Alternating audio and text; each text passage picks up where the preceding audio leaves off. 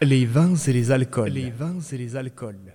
Ce sont toutes les substances qui onubilent l'esprit, c'est-à-dire qui l'inondent et le submergent ou le couvrent et ont un effet néfaste sur lui en le troublant, comme le prophète, paix et salut d'Allah sur lui, a dit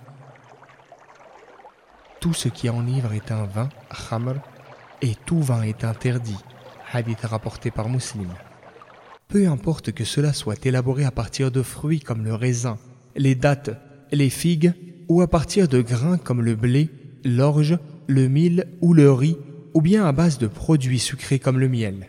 Donc, tout ce qui enivre est un vin interdit, quelle qu'en soit la dénomination ou la forme, même s'il est incorporé au jus naturel, à des sucreries ou au chocolat.